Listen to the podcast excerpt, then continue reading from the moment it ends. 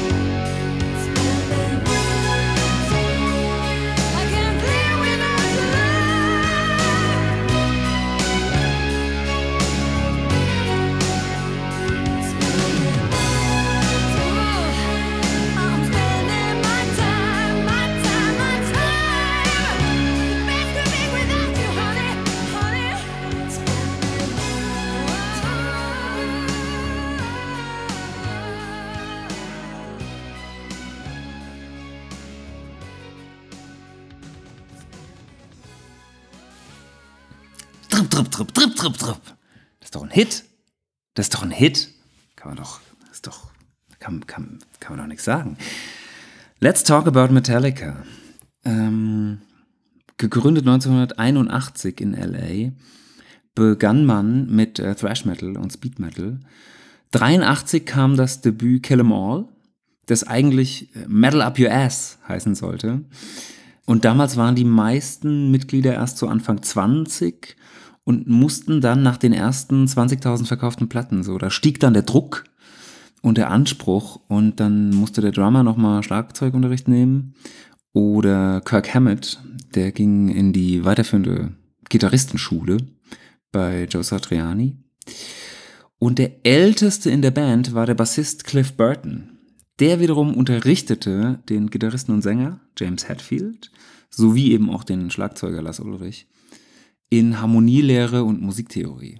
Sie spielten 1986 dann in Schweden als Vorgruppe von Ozzy Osbourne und am 27. September kam der Tourbus von Metallica hm, dann von der Straße ab und Cliff Burton wurde ja unter diesem begraben dann. Burton wurde dann ersetzt durch Jason Newsted und ähm, nach dem Album Master of Puppets kam dann 1988 das Album And Justice for All. Mm, auf dem ist der wirklich unglaublich gute Song One und den sollte man auf jeden Fall nochmal anhören und auch das dazugehörige Video anschauen. Das ist wirklich ganz, ganz fantastisch. Mm, aber ich stecke ja heute so stark in den 90ern drin. Deswegen wird es heute nicht um One gehen und auch nicht um Justice. Ähm, ich wollte aber, dass ihr so ein bisschen Basiswissen über Metallica habt. Ich meine, die, die meisten meiner Zuhörer sind ja, äh, kennen sich ja eher im, im Rap aus und in der Modus Mio Playlist, deswegen erzähle ich ein bisschen was über Metallica. Und über die Band könnte man jetzt unendliche Geschichten erzählen. Über den neuen Bassisten äh, Jason Newsted, äh, über den neuen neuen Bassisten Trujillo, über James Trinkgewohnheiten, die Napster Story äh, und sie haben ja dann sogar auch noch mal ein gemeinsames Album mit Lou Reed gemacht. Aber das ist alles crazy und das äh, ähm, vielleicht mache ich das noch mal irgendwann. Andererseits ist das auch in tausenden Dokus erzählt worden. Ich möchte, wie gesagt, ein bisschen mehr in die 90er der Band, ähm, würde ich euch gerne mitnehmen, sonst ufert das nämlich auch aus. No one can destroy the metal. The metal will strike you down with a vicious blow. 1991 kam nämlich das ja, kommerzielle Durchbruchalbum, das Metallica Black Album. Und das beginnt eben auch mit so einem Spaghetti-Western-Sound, so Enrico Morricone-artig, so Ecstasy of Gold, mit so einem gesampelten Horn. Und das Album wurde produziert von Bob Rock. Und der war schon eine Nummer damals so. Der hatte dann irgendwie davor Aerosmith und äh, Mötley Crew und so äh, produziert. Und das muss man wirklich sagen, der hat den, den Sound der Band Metallica wirklich nochmal um Lichtjahre weiterentwickelt. So, also das war, glaube ich, auch nicht ganz einfach, aber ähm, und die Zeit war auch die richtige dafür ähm, auch so von, von, von den technischen Möglichkeiten. Aber ich glaube, es ist nicht zu unterschätzen, welchen Anteil Bob Rock an diesem Album hat. Die Sounds sind nämlich jetzt super ausgefeilt und die Drums sind mega fett, mega fett. Also es hat wahnsinnig viel Raum, wahnsinnig viel EQ. Heute nervt das fast ein bisschen. Aber damals war das game changing, war das damals, wie sich diese Platte eben dann angehört hat. So. Und auch der Gesang von, von James Hetfield war vielleicht nie besser als auf der Platte. Und vor allen Dingen im Vergleich zu den Vorgängern mm, ist es seit diesem Album wirklich auch ernstzunehmender Gesang, so als ob er das davor gar nicht wirklich wollte. Die Aufnahmen scheinen aber auf jeden Fall eine schwierige Zeit gewesen zu sein. Lars Ulrich und äh, James Hetfield haben praktisch alles im Alleingang entschieden. Also die konnten auch nichts aus der Hand geben. Äh, Kirk und Jason haben also gar nichts zu sagen gehabt, so konnten vielleicht mal irgendwie einen, einen Riff mit einbringen oder so, aber sonst hatten sie ja nichts zu sagen.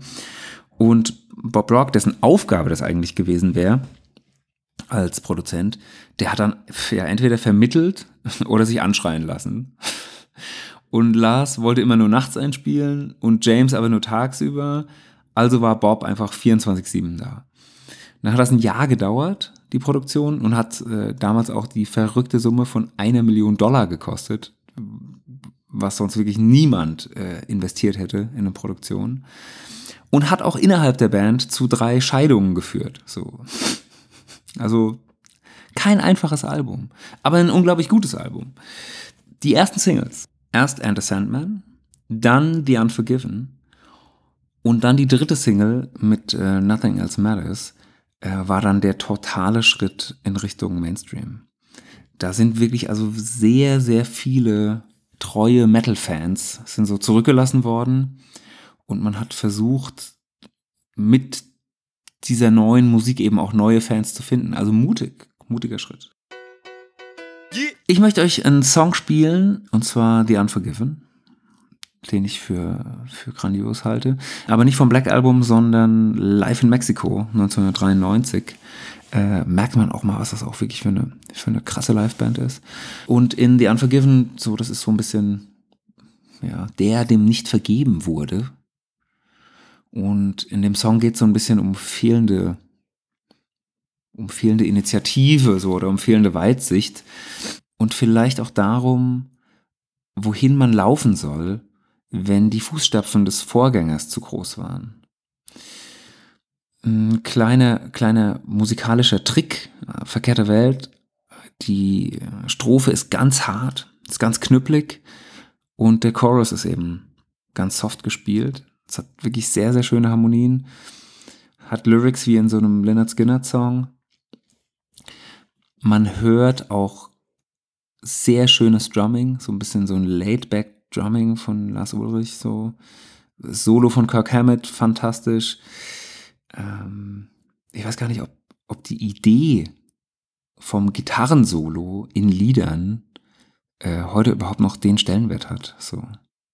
Also, dass man, man hatte praktisch einen eigenen Gitarristen auf der Bühne, der dann so zum richtigen Zeitpunkt ins Rampenlicht tritt, ins Limelight kommt und da sein Solo spielen kann. Naja, aber zu der Zeit war das auf jeden Fall vor allen Dingen in, in dem Genre äh, Standard. Und äh, Kirk wurde, wurde vergöttert wie Hendrix. So. Ja. Also auf jeden Fall kommen, kommen in dem Song ähm, kommen praktisch alle Skills dieser Band zum Vorschein. Und es ist vielleicht auch mein liebstes Metallica-Lied. So. Ähm, es gibt auch Teil 2 und 3 von The Unforgiven. Und die sind auch beide sehr gut, beide fantastisch.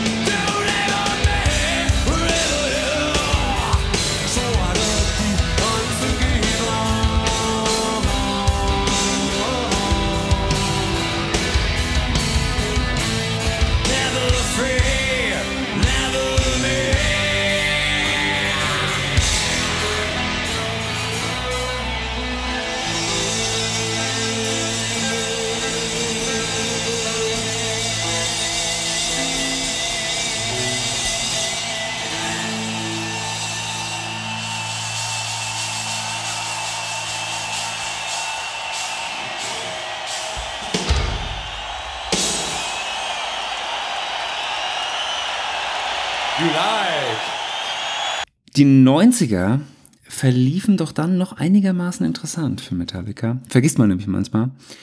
Die Band unterbricht ihre eigene Tour 1992, um beim Freddie Mercury Tribute Concert im Londoner Wembley Stadion zu eröffnen. Und das, wer das noch nicht gesehen hat, das kann man auf jeden Fall auf YouTube anschauen. Das ist ein unglaubliches Konzert. Metallica, ne, kommen da raus, 72.000 Leute und, und rotzen erstmal Enter Sandman runter. So knüppeln so richtig nieder. Richtig, richtig profimäßig so. Und später spielen sie dann noch zusammen mit äh, Queen, also mit den äh, verbleibenden Mitgliedern der Band, Stone Cold Crazy. Und das ist richtig gut. Das ist richtig gut. Ja, kann man alles online nochmal anschauen. Hm. Meine Lieblingsszene, hat jetzt nichts mit Metallica zu tun, aber meine Lieblingsszene, Queen spielen zusammen mit Elton John und Axel Rose von Guns N' Roses äh, zusammen Bohemian Rhapsody. Und ähm, Axel, der zu der Zeit als so vielleicht ein bisschen homophob galt, wird am Schluss von Elton John so in den Arm genommen. Das ist, das ist zärtlich und ungelenk zugleich. Das ist sehr schön, sehr gut. Also nachdem man also die größte Metalband der Welt wurde, hat man dann mit, äh, mit zwei weiteren Alben, und zwar Load und Reload, äh, ja, hat man sich erstmal die Haare geschnitten und den Tod des Metal-Genres ausgerufen und hat sich, hat sich so ein bisschen mehr um, um Country gekümmert auf den beiden Alben. Aber die beiden Alben sind fantastisch, also ich liebe die beide. Äh, und auch hier wieder Copy-Paste. Man hat sehr viele treue Fans zurückgelassen und hat wieder versucht, neue zu finden. Wieder mutig. Mutig, mutig. Ähm, gut, andererseits hat man dann aber auch mit äh, Garage Inc., das war ein Album von 98, dann auch so ein bisschen so ein People-Pleaser aufgenommen. Äh, das waren dann einfach favorisierte Cover-Songs der Band. Und am Schluss der 90er kam es zu einem, ja, ich sag mal, heißgeliebten Streitthema. Fab würde sagen, äh, die orchestrale Verfettung. Wenn du gar nichts mehr zu sagen hast, kannst du immer noch deine Hits zusammen mit dem San Francisco Symphony Orchestra aufnehmen. Ich finde ja Teile daraus sehr gut, ja, moviemäßig so. Ne? Also wie auch die Filmmusik, die die Band ja auch so liebt. Andere Mitglieder, speziell meiner Band, halten das allerdings für, für Quatsch, für geschmacklosen Quatsch. Naja.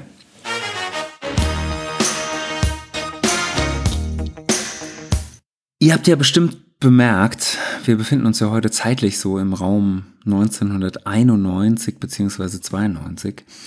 Und es war für mich ein bedeutender Moment in meinem Leben, und auch für meine musikalische Zukunft. Ein Scheideweg. Ein Scheideweg.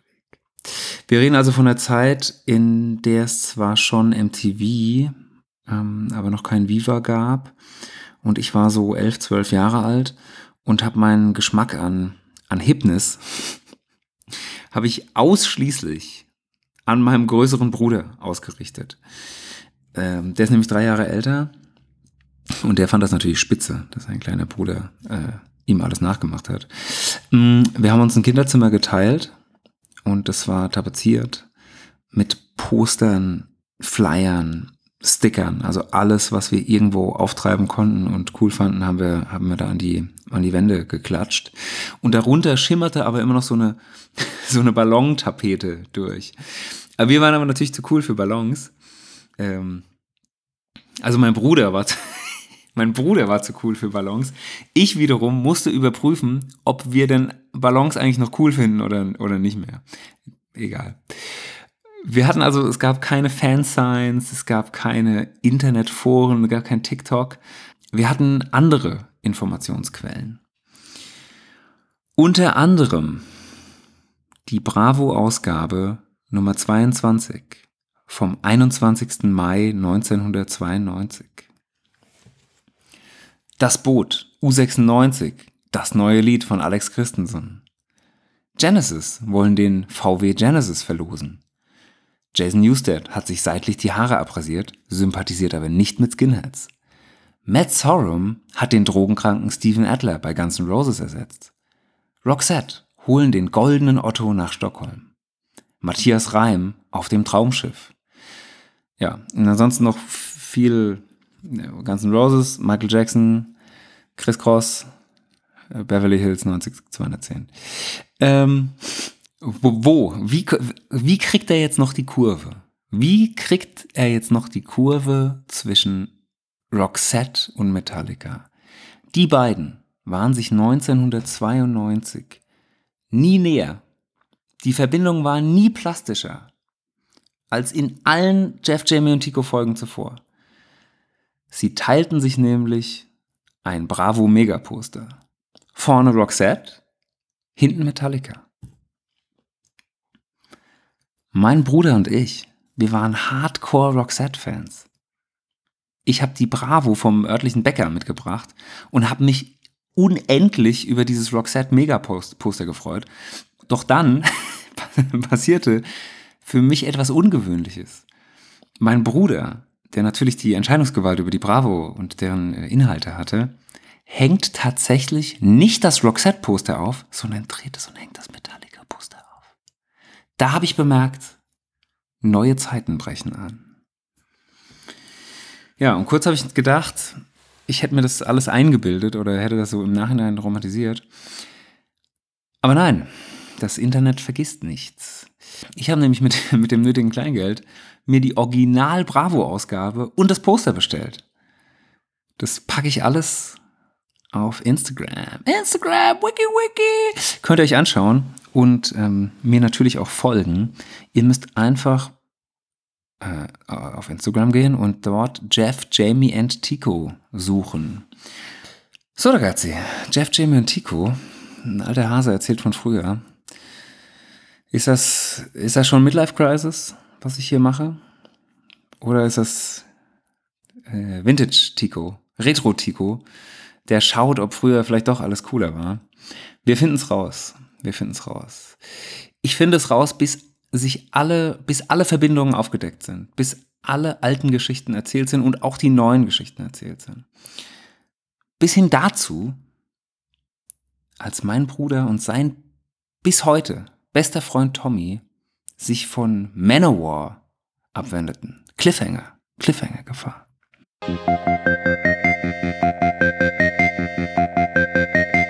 Es war eine schöne kurze Folge.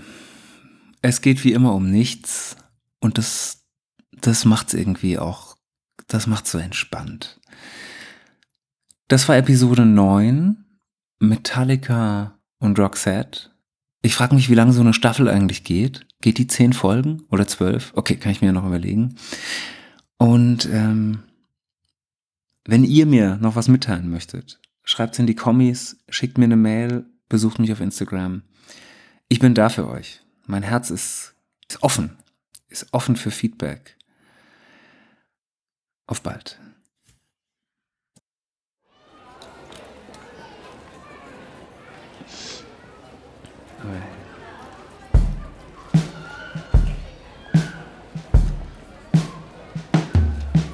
Ich ziehe durch die Straßen bis nach Mitternacht. Ich hab das früher auch gern gemacht, aber ich brauch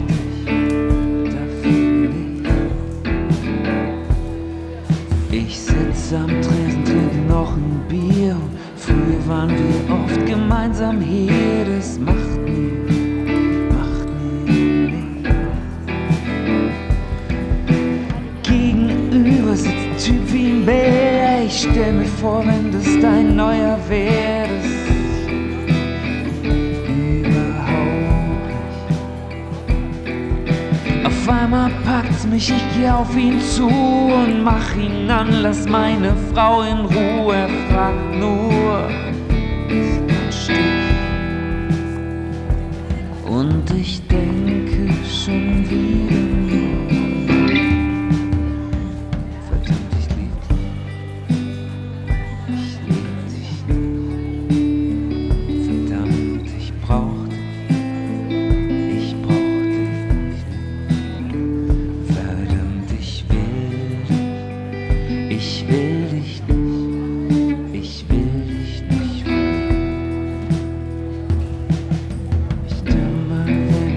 wieder einig. Wollt doch nur ein bisschen freier sein. Jetzt bin ich. Oder etwa nicht. Ich pass nicht in deine heile Welt. Das ist die, was mir jetzt noch fehlt. Ich einfach nicht. Denn gegenüber steht ein Telefon, es lacht mich ständig an vor Hohn. Es klingelt, es klingelt aber nicht. Ich hatte schon sieben Bier und hab zu viel geraucht. Das ist es, was ein Mann so braucht. doch niemand, niemand sagt, hör auf. Und ich denke